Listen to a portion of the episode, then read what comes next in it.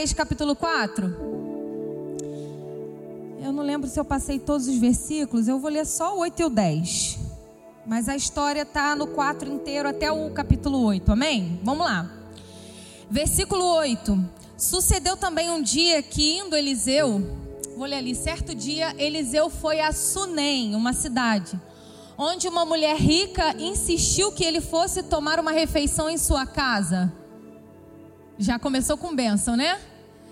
Depois disso, sempre que passava por ali, ele parava para uma refeição. 9. De modo que ela disse ao marido: Sei que esse homem que sempre vem aqui é um santo homem de Deus. Repete comigo. Ele era um santo homem de Deus. 10. Vamos construir lá em cima um quartinho de tijolos e colocar nele uma cama, uma mesa, uma cadeira e uma lamparina para ele. Assim Sempre que nos visitar, ele poderá ocupá-lo. Sempre que nos visitar, o santo homem de Deus poderá ficar aqui conosco. Sempre que for atravessar do sul para o norte, do norte para o sul, a nossa cidade é a passagem do profeta. Então, todas as vezes ele vai poder sentar aqui, lanchar conosco, dormir, descansar, estudar e tudo mais. Muitos já conhecem essa história, esse, esse livro, esse livro de reis ele trata algumas coisas específicas, mas entre as histórias mais famosas que estão nele, né, a história de Eliseu, profeta, discípulo de Elias, e um homem muito relevante no que diz respeito a ser representante da voz de Deus aqui na terra. Naquele tempo Israel estava dividido já em dois reinos, então o profeta profetizava no sul e profetizava no norte. Por isso tantas viagens. Isso nem era uma cidade de passagem. Então, todas as vezes que ele ia cumprir a ordem do Senhor, seja ensinando na escola de profetas, ou seja profetizando para as nações, ele passava por Sunem. Então, era um lugar costumeiro de Elias passar. Só que eu queria voltar só um pouquinho com vocês no capítulo 4, no, no, primeiro versículo do capítulo 4, está contando uma outra história. Eu queria fazer um paralelo entre essas duas histórias. No versículo 1, a gente vê a história de uma viúva. Amém? Também é uma história muito conhecida. Uma viúva que passou uma dificuldade muito grande. O que, que aconteceu? Na verdade, ela vivia muito bem com toda a sua família. Só que o chefe dessa família veio a falecer, ele morreu e deixou muitas dívidas para essa viúva pagar. E como a gente já sabe, culturalmente falando, que as mulheres naquela época não tinham profissão, não se sustentavam, não dividiam essa tarefa com os homens. Então, somente os homens eram responsáveis pela, é, por serem mantenedores da família. E aí, logo que aquele mantenedor, aquele provedor morreu, a viúva se viu sem ter mais como sustentar a sua própria casa e a Bíblia fala que ela clamou, ela foi atrás, ela desesperou enquanto ela buscava uma ajuda desse profeta, do profeta Eliseu. E aí diz a história que essa mulher estava com uma dificuldade tão grande para completar essa dificuldade. Os credores vieram para a casa dela para tomar os filhos dela como escravos, como pagamento das suas dívidas. Amém? Quem não conhecia a história agora já ficou por dentro nesse panorama rapidinho. Olha, gente, do nada eu quis fazer minha Bíblia ser touchscreen. Errei aqui, hein? Deus seja louvado, já voltei assim. e aí, por que, que eu quero fazer um paralelo, né? Porque a gente sabe que depois dessa história que aconteceu com essa viúva, Eliseu não ficou apático ao, ao tudo que ele ouviu. Ele ouviu a história da viúva, foi lá e deu direções específicas para a viúva. Ele olhou para ela e disse: Olha, o que você tem em casa? E ela respondeu: Eu não tenho nada. O que não era verdade, porque ela tinha um pouquinho de azeite, ela tinha filho, ela tinha a própria casa, então ela tinha alguma coisa, amém? Na verdade é que quando a gente está passando por uma dificuldade muito grande, os nossos olhos se fixam tanto na dificuldade que a gente esquece das outras coisas boas que a gente tem. Então, se você está aqui nessa noite achando que você não tem nada, começa a olhar para as coisas boas e tira os seus olhos das coisas ruins, senão a única coisa que você vai ver é a sua situação te travando, te parando, te fazendo se entristecer, tá bom? Então, no que ele ouviu esse, ele disse: Olha, então faz o seguinte. Ah, além dos filhos, ela também tinha vizinhos, né? Vizinho é uma coisa boa demais. E aí ele disse: Vai aos teus vizinhos e peça vasilha. Peça um monte de vasilha, que Deus vai fazer a obra. E aí fez. Ele fez com que ela entrasse com todas as vasilhas, fecharam as portas e o azeite daquela mulher, que era uma moeda valiosíssima naquela época, foi multiplicado. E o azeite só parou de se multiplicar porque acabaram as vasilhas. Senão aquele azeite ia continuar se multiplicando ali naquelas vasilhas até né, infinitamente. E fim. A bênção foi recebida e a história imediatamente encerrada. E eu quero perguntar para você nessa noite o que você prefere. O que você veio buscar aqui nessa noite? Você veio buscar um milagre, um encerramento de história? Ou você veio buscar uma história de milagres com o provedor do milagre? Porque muitas vezes eu já me peguei indo até Deus em busca de um episódio, quando na verdade Ele queria uma série inteira comigo. Os meus olhos estavam tão fixos no hoje, no agora e no momento, na circunstância e nas minhas necessidades, que eu não conseguia ver o panorama de tudo aquilo que Deus poderia ser capaz de fazer na minha vida e através da minha vida a partir daquele nosso encontro. De repente, de repente entra em sequência dessa história no versículo 8 uma história de uma outra mulher. E aí a gente começa a fazer um paralelo. E quando eu estava orando, o Espírito Santo de Deus falando comigo, eu falei: Poxa, Deus, vai ficar meio. Como é que se fala? Injusto essa comparação. Porque de um lado a gente vê uma mulher cheia de dívidas, do outro a gente vê uma mulher que a Bíblia fala que era riquíssima, tinha um casamento próspero e estava tudo bem sucedido, estava maravilhoso. Amém? Foi isso que a gente leu. Tinha uma mulher rica, tinha um marido eles tinham posse e ela percebeu o profeta. E aí eu falei, Deus, é injusto fazer essa comparação. Ele espera que a gente vai caminhar um pouco mais. Então nessa noite, de repente você olha para a sua vida e olha para mim dando essas instruções para você e você diz assim: "Mas é fácil". Para você é fácil. Você tá aí, toda pastora, né? Teu marido tá todo careca aí sentado na sua frente. Bonitão. Aí é moleza. Só que quem vê estereótipo não vê circunstância. A gente olha para essa mulher e vê o que a Bíblia fala sobre as riquezas dela, mas a gente não está dentro do coração para saber qual é a falta. E eu vou te dizer uma verdade. Posso botar minha conta em risco aqui mesmo a pessoa mais feliz desse ambiente, tem alguma coisa no seu coração que precisa ser completada ainda. Sim ou não? Tem alguém aqui que não está esperando nada? Não, eu estou tranquilo, posso ir embora. Amém. Graças a Deus ninguém levantou a mão, Deus foi bom comigo. e a Bíblia fala que essa história, essa história continuou. Vamos lá, vamos lá. Essa mulher não foi atrás de Eliseu essa mulher não estava clamando por nenhum milagre. Ela simplesmente viu um profeta que viajava muito e tinha uma necessidade. Qual é a necessidade de todo crente, sem exceção, em nome de Jesus? Aquela necessidade, aquela. Ah, maravilhosidade, graças a Deus. Comer é bom demais, irmãos. E a primeira coisa que ela pensou que poderia abençoar o profeta foi dando comida. Quer atrair um profeta? E eu já deixo aqui uma piada, né? Já Joguei uma isca. Quer atrair o profeta? Oferece um lanche em nome de Jesus. eu vou, hein? Se tiver café, tem na mesma hora. Me chama. Ai, tô brincando, mas é verdade.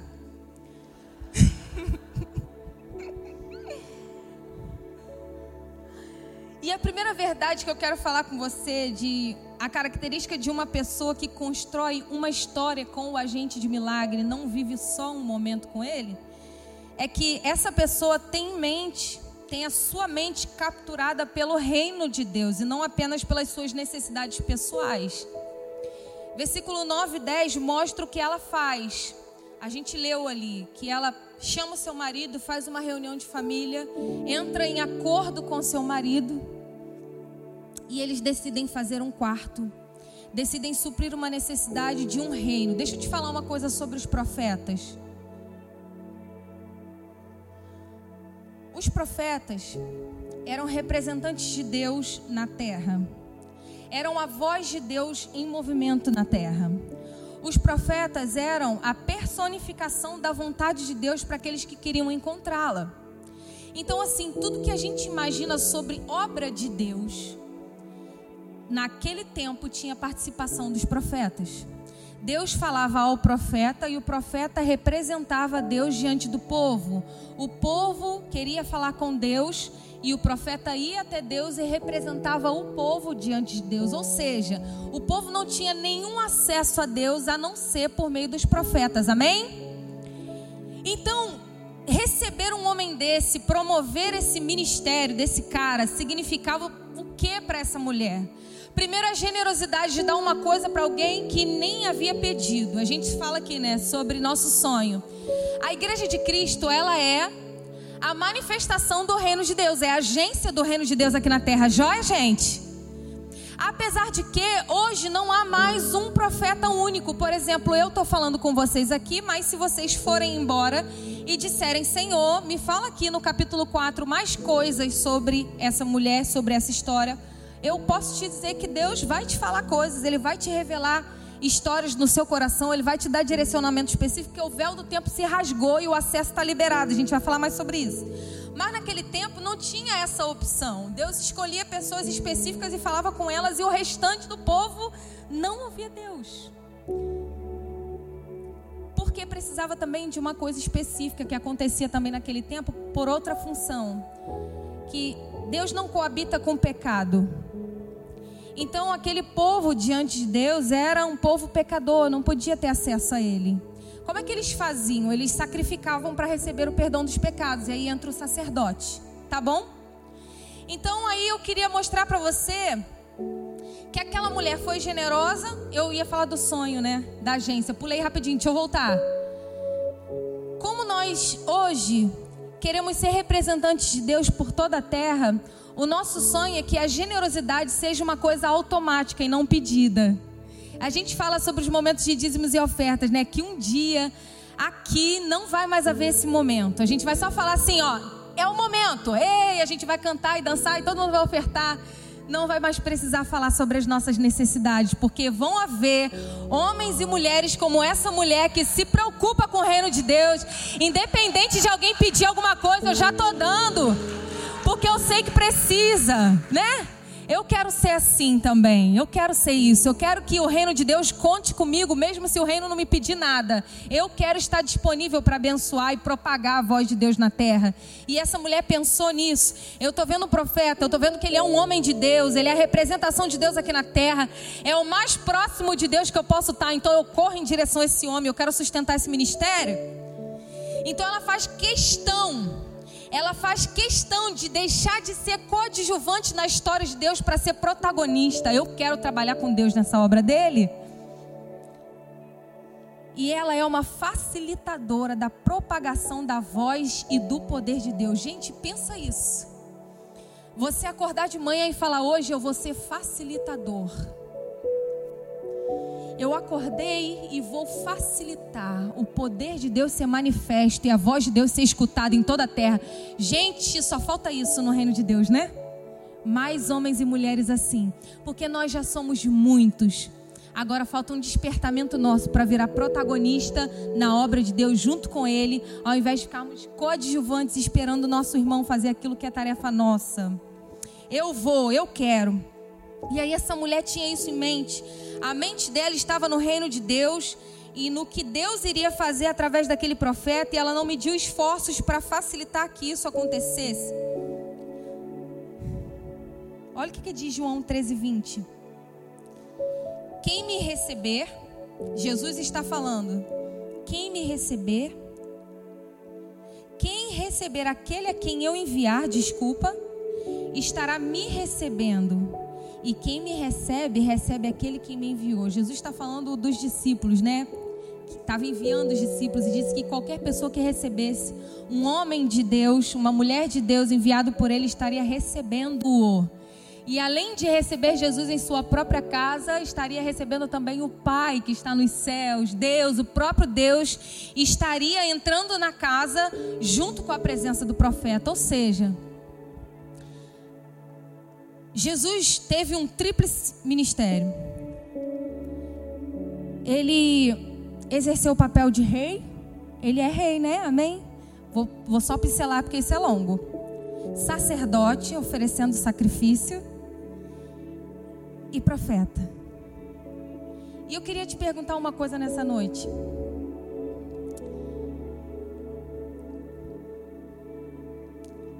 Diante das suas necessidades, diante de toda a sua realidade, você tem convidado Jesus para entrar na sua casa e fazer morada lá dentro? Você tem dito para Jesus que a rotina ministerial dele pode passar pela sua casa? Eu vejo Eliseu como um homem, um profeta, mas a gente não vive mais no tempo de Eliseu, a gente vive no tempo de Jesus, da graça manifestada, do acesso livre ao Pai, por meio de Jesus. E assim como aquela mulher, é de suma importância que a nossa casa seja morada do profeta, seja morada de Jesus. E por meio da nossa casa, a expansão do ministério de Jesus aconteça, como aconteceu com a expansão do ministério de Eliseu. Vocês estão entendendo essa verdade? Reage aí em nome de Jesus, está entendendo? Glória a Deus, isso. Só que a Bíblia conta também que essa mulher, ela era essa família era composta por ela e seu esposo. E ela era estéril. E seu esposo era velho.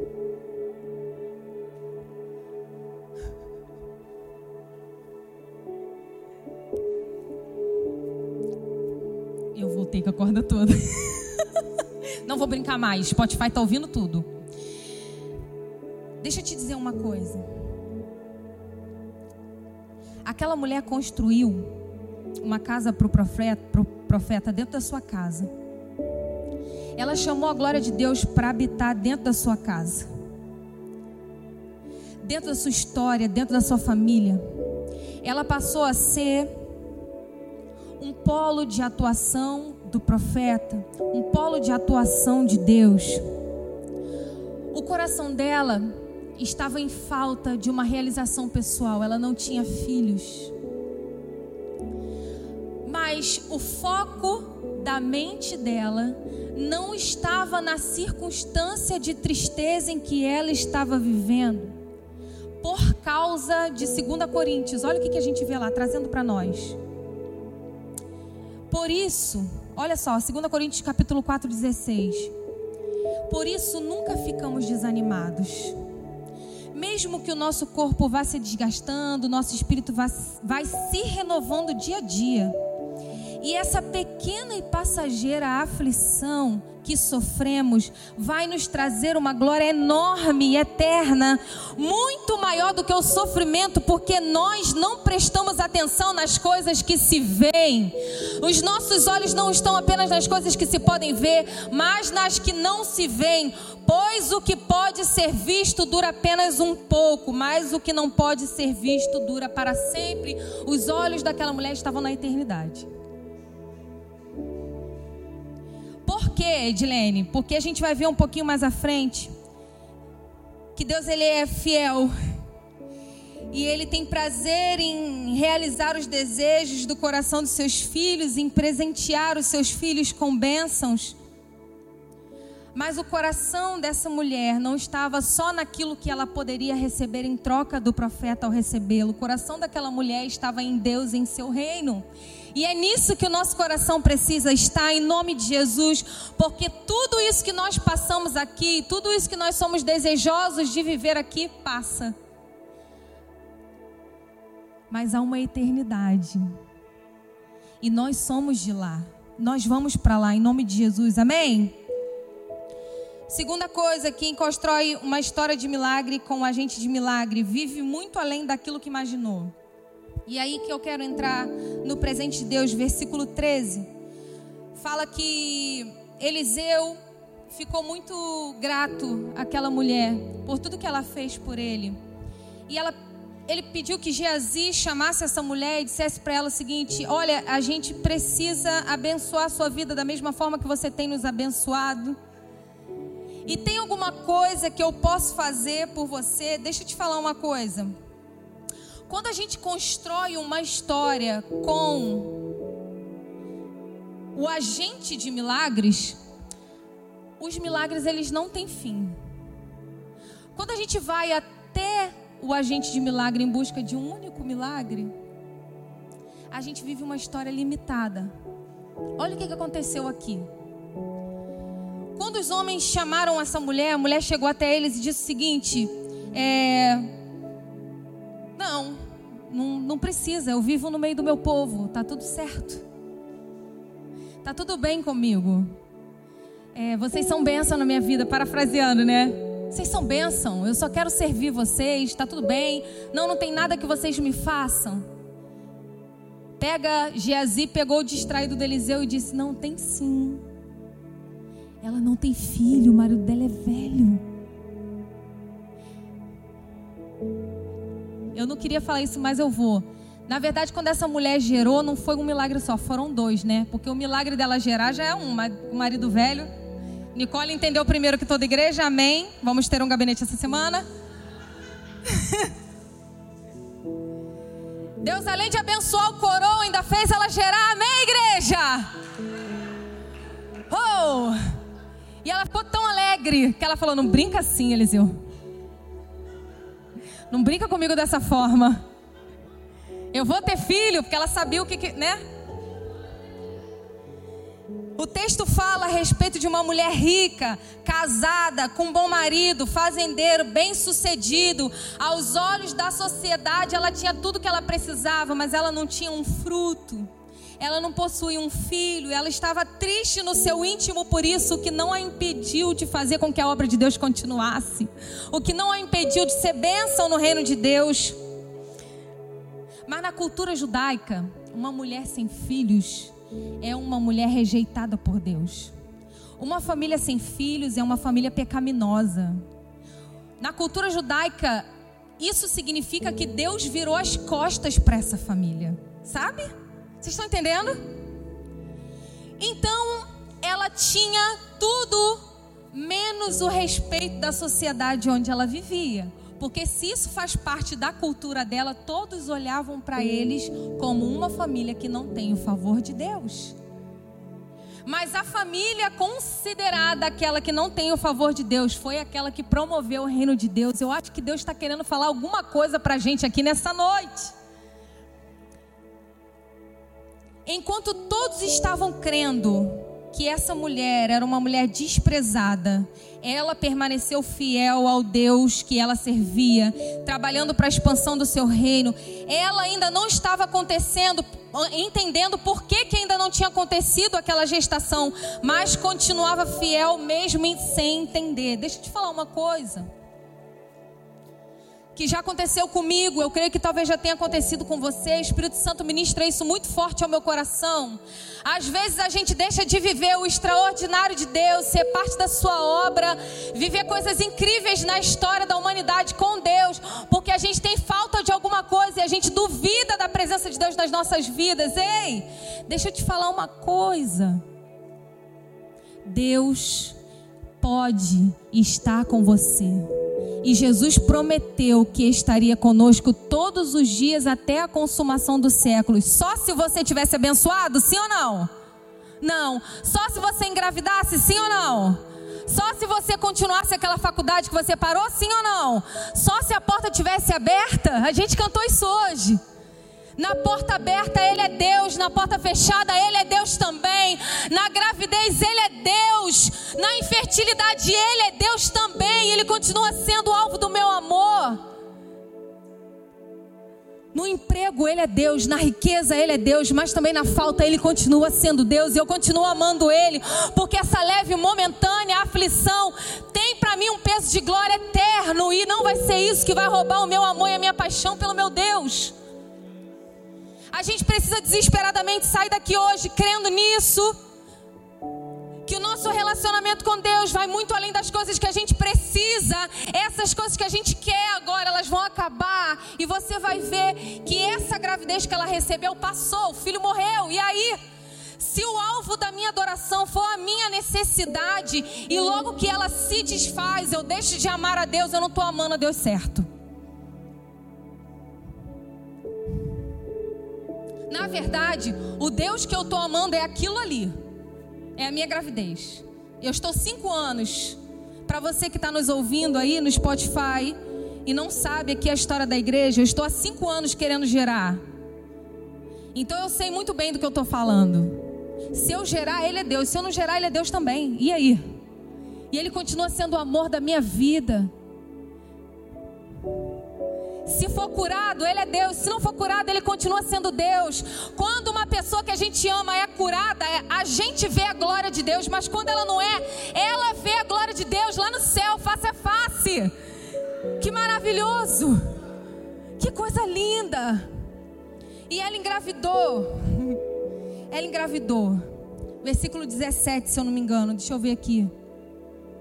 Ora, ela não tem filho, seu marido é velho, duplo milagre pelo que disse: chama, e chamando, pôs a porta e disse: A este tempo determinado, segundo o tempo da vida, abraçarás um filho. E disse ela: Não, meu senhor, homem de Deus, não mintas a tua serva. E aconteceu que essa mulher deu à luz e gerou um filho, segundo o tempo de vida que Eliseu lhe dissera. Só que crescendo o filho e indo passear com o pai, lá colher, né, os negócios lá no arado. Teve uma dor de cabeça terrível. Ai, ai, ai, ai, minha cabeça, minha cabeça, minha cabeça. E o que, que o pai falou? Dúvida vocês acertarem. O que, que todo pai fala? Leva esse menino para a mãe dela. É ou não é verdade? Sim ou não? Só as mulheres. Leva esse menino para a mãe, que eu não sei o que está acontecendo. E a mãe ficou com um filho nos seus braços até que ele morresse. Morrendo o filho, ela colocou ele na cama do profeta. Deu ordem aos empregados: arruma um cavalo, um boi, um jumento, um, um veículo. Vou montada no meu próprio marido se não aparecer nenhum cavalo, nenhum troço para eu ir aqui. Montou. E o marido perguntou para ela assim: Onde você vai, mulher?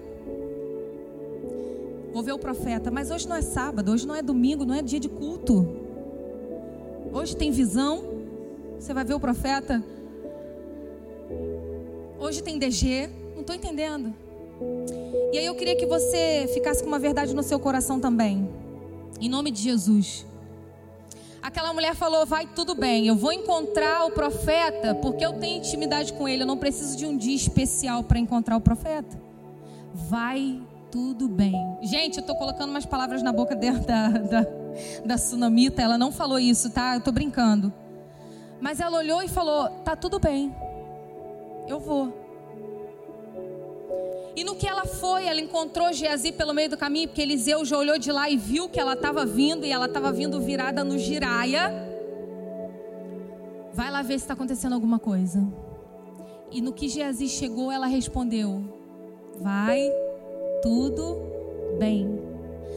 Para de ficar contando seus problemas para pessoas que não podem resolvê-los. O marido não podia dar conta de resolver o problema dela. O discípulo não podia dar conta, o amiguinho do lado não pode dar conta de resolver o seu problema, apenas o sumo profeta pode resolver. Então para de chorar, mingar em nome de Jesus, erga a sua cabeça e vai buscar o teu Deus. É isso que ele falou para mim. Para de chorar no ouvido de quem não pode resolver os seus problemas. Ó, para todo mundo é ó. Tudo bem? Tudo bom? Tudo bom? Tudo bem? Tudo bom? Chorei tem cinco minutos, mas tá tudo ótimo. Tá vendo que eu tô maravilhosa? Tudo bem. Ótimo. Quando se tem intimidade, não precisa de intermediários. Ora por mim, ora, ora por mim, ora, ora por mim. Teve uma vez, semana passada, que eu perguntei assim: eu vou orar, tá lá no meu caderno já teu nome. Mas quantas vezes você tem orado por você mesmo? Quem tem intimidade não precisa de intermediário. O véu do tempo se rasgou para você ter acesso. Então, em nome de Jesus, eu vou orar. Eu tô lá com um caderno de 10 matérias, com o nome de todos vocês. Mas você não precisa disso, em nome de Jesus. Amém? Vai tudo bem, vai até o profeta. Ou seja, o filho dela morreu, versículo 18 ao 30. Ela foi até o profeta. O profeta quis mandar um intermediário mais uma vez. E ela falou: Olha, o quartinho que eu fiz foi para. Agora, na hora da oração, tu manda o discípulo? Na hora do lanche você ia, né, seu desorientado? Você vai. A Bíblia fala que ela agarrou nos pés dele e disse que ele ia. E Geazi foi à frente, olhou, orou por ele, enfim. Gente, o que eu quero dizer é o seguinte: o menino ressuscitou. E aí todo mundo já sabe disso. Mas o que a gente precisa sair daqui hoje desesperadamente sabendo que a gente precisa de um relacionamento pessoal com o nosso sumo profeta.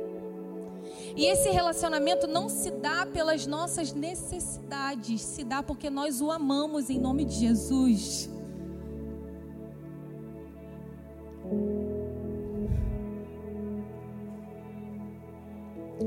Essa mulher já recebeu a gravidez? Ela já recebeu a surreição do seu. Você ressuscitou, o filho ressuscitou. Você pensa numa coisa dessa?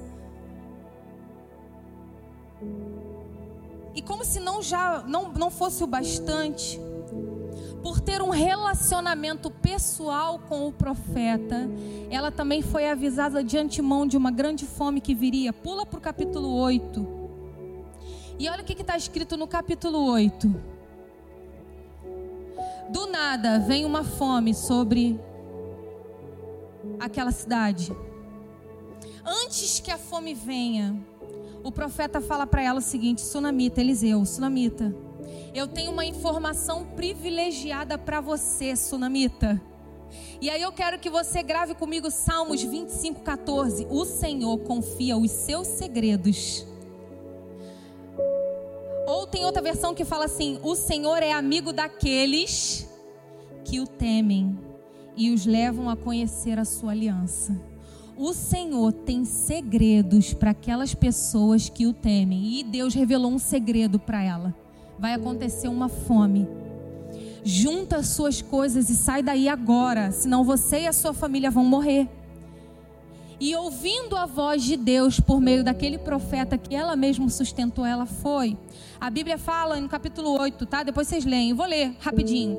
E falou Eliseu àquela mulher cujo filho vivificara, dizendo: Levanta-te e vai-te, tu e a tua família, e peregrina onde você puder peregrinar. Porque o Senhor chamou a fome, a qual virá a terra por sete anos. Aquela cidade ia ser acometida de uma fome por sete anos. E ela levantou e fez conforme a palavra do homem de Deus, porque foi ela com a sua família peregrinou na terra dos filisteus por sete anos. E sucedeu que, a cabo dos sete anos, a mulher voltou à terra dos da terra dos filisteus e saiu a clamar o rei pela sua casa e pelas suas terras. Olha o que, que acontece. Estou falando da sucessão de milagres, amém? Para você não se perder. Quando a gente gera um relacionamento com Deus, coisas ruins podem nos abater. Vocês viram que o filho dela ficou doente e morreu a fome chegou. Olha o que, que diz Salmo 23, eu postei isso no meu Instagram essa semana. Davi falando uma coisa linda sobre o pastor, que ele conduziria Davi a pastos verdejantes, a águas tranquilas. É provisão o nome disso. Mas Davi fala: ainda que eu ande pelo vale da sombra da morte, eu não vou temer, porque eu sei que o Senhor está comigo a tua vara e o teu cajado me consolam. Não é lindo isso? Existiam vários inimigos querendo acabar com a vida de Davi, muito perseguido, muito. E ele fala: Mas no meio desses inimigos, O Senhor prepara uma mesa diante de mim. E muitas vezes a gente quer ter a mesa preparada, mas quer se livrar dos inimigos. A gente esquece que Deus vai te honrar. Deus vai te honrar, mas é no meio dessa tribulação toda aí que você está passando, em nome de Jesus. Servir a Jesus é magnífico, é fantástico. Ele é Deus, mas isso não nos priva de passar por vales da sombra da morte. E essa mulher passou por vales da sombra da morte. Mas ao final disso tudo, olha o que, que Deus fez. Geazi boca grande. Percebeu que Geazi é um pouquinho fofoqueiro? Foi Geazi que falou para Eliseu que ela não tinha filho, que o marido ainda era velho. Aí Geazi está conversando com o rei de novo. Aí tá, tá, tá, tá, tá. Aí o rei falou para Geazi o seguinte: me conta uma história sobre a vida de Eliseu. Geazi, pô, eu tenho uma história preferida. A história de uma vez que ele ressuscitou um menino que nasceu fraquinho, porque o pai era velho. Sabe como é que é? Mas eu vi isso com os meus próprios olhos. E ele conta a história dessa mulher, conta a história desse filho. E do nada, quem chega? A sunamita. E Geazi fofoqueiro fala: Olha ela aí! Lembra aquele menino da história? Sete anos, cresceu, tá forte. São eles. E o rei imediatamente fala: Então, faz o seguinte, por favor, restitui tudo que essa mulher perdeu durante esses sete anos de fome, com juros e correção monetária. Dá para ela a casa que ela tinha, o terreno que ela tinha, tudo segundo o valor da época. Em nome de Jesus, eu quero ver essa mulher prosperar, porque só pode ser alguém com um favor muito grande de Deus para viver uma história tão incrível. Deixa eu te falar uma coisa a história do teu sufoco hoje vai ser reconhecida como a história do milagre de Deus, o favor de Deus no futuro. Ei, se alegre por passar por tribulação, porque depois, quando você contar a sua vitória, todos vão olhar para você e vai dizer: Ele tem o favor de Deus, ela tem o favor de Deus, eu fiz eles prosperarem, diz o teu Deus. Ei, e todos vão ver aquilo que o Senhor vai fazer através da sua vida. Essa aflição momentânea não se compara com o que Deus vai fazer na sua vida. Creia nisso em nome de Jesus, ficando de pé.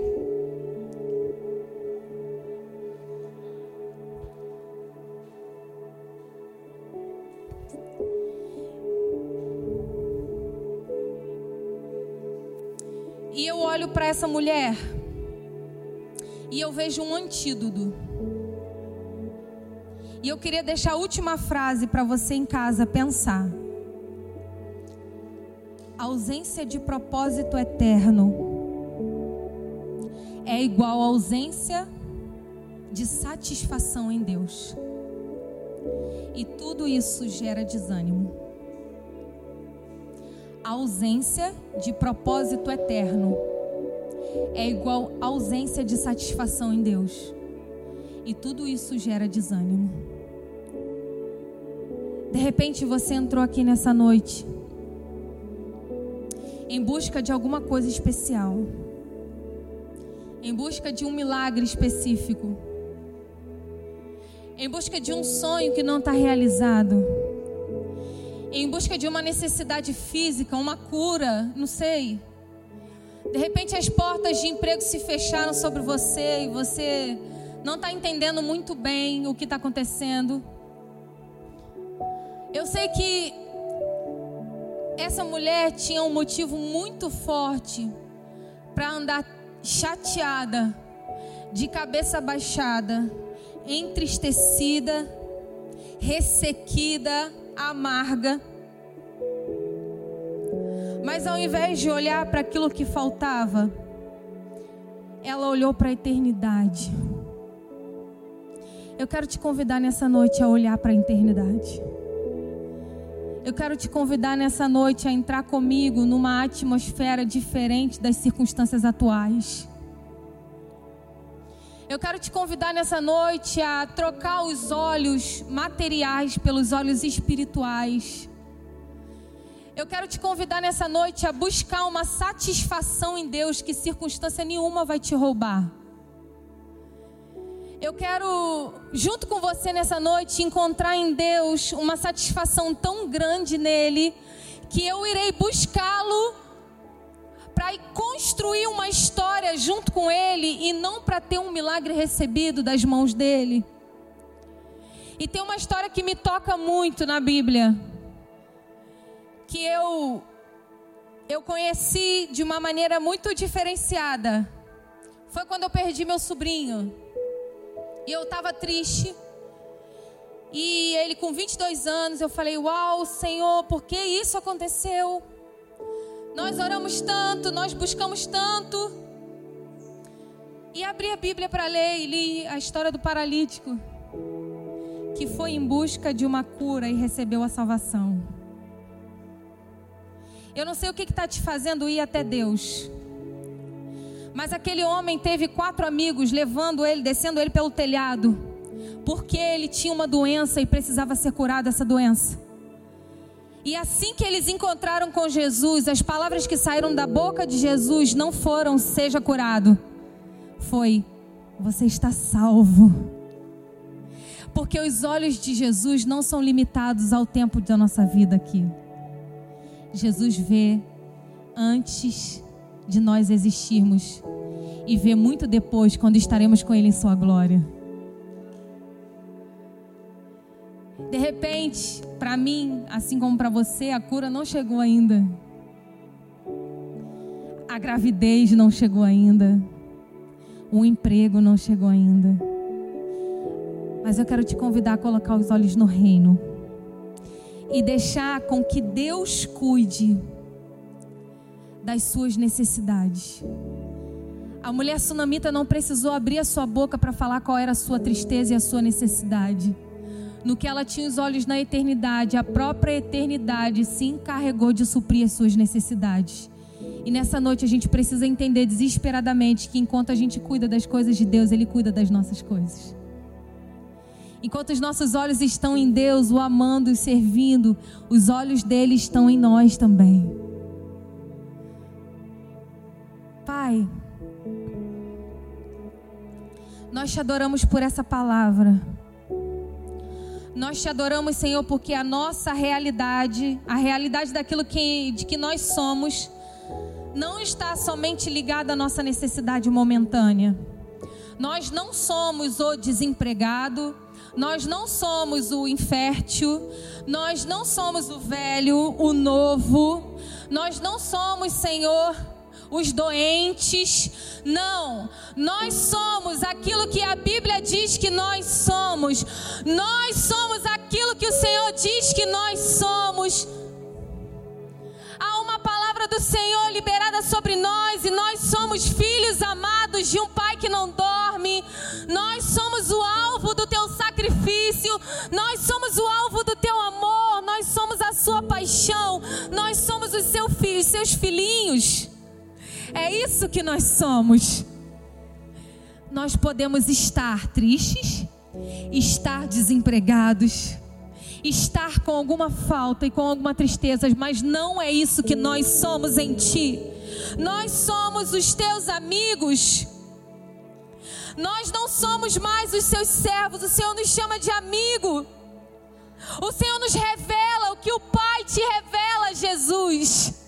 O teu reino está disponível para nós e as suas verdades, os seus segredos estão disponíveis para nós. Nós somos reino e sacerdotes. Nós somos povo exclusivo seu. O Senhor tem pensamentos de paz e não de mal ao nosso respeito. É isso que é verdade sobre nós. E nós queremos estar com os olhos na eternidade, em Ti, em propagar o Teu reino, em fazer crescer o Teu ministério. Tira os nossos olhos do agora e nos conecta com a tua eternidade, Deus, em nome de Jesus. Em nome de Jesus, nós queremos nos aproximar de ti.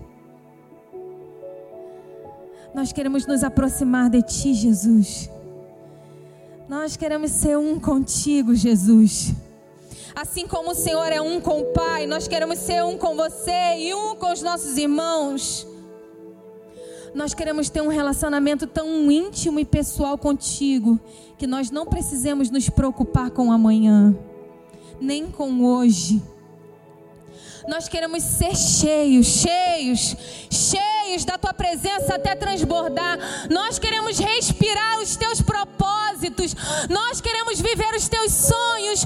Nós queremos fazer parte daquilo que o Senhor está fazendo no mundo e nas nações. Tira os nossos olhos de nós mesmos. Queremos sair da umbigolândia onde só as nossas necessidades fazem sentido para nós. Nos tira, Senhor, em nome de Jesus. O Senhor é fiel e justo, poderoso para fazer infinitamente mais além de tudo aquilo que pedimos ou pensamos. O Senhor é poderoso, não há impossíveis para ti. Para o homem há impossíveis, mas não há para ti. E é por isso que nós te amamos e queremos ter um relacionamento íntimo e pessoal contigo, Deus. Nós não estamos interessados apenas nas obras das tuas mãos. Nós queremos o Senhor por aquilo que o Senhor é, em nome de Jesus. Nós te amamos e acreditamos que temos uma eternidade para viver contigo. Tudo vai passar, mas a tua palavra permanece para sempre. Tudo se vai, mas a tua presença ela é Há uma nova Jerusalém nos esperando, Deus. E seja o que Deus quiser que aconteça aqui, nós não vamos largar as Suas mãos, Senhor. Nos mantém firmes em Ti, em nome de Jesus.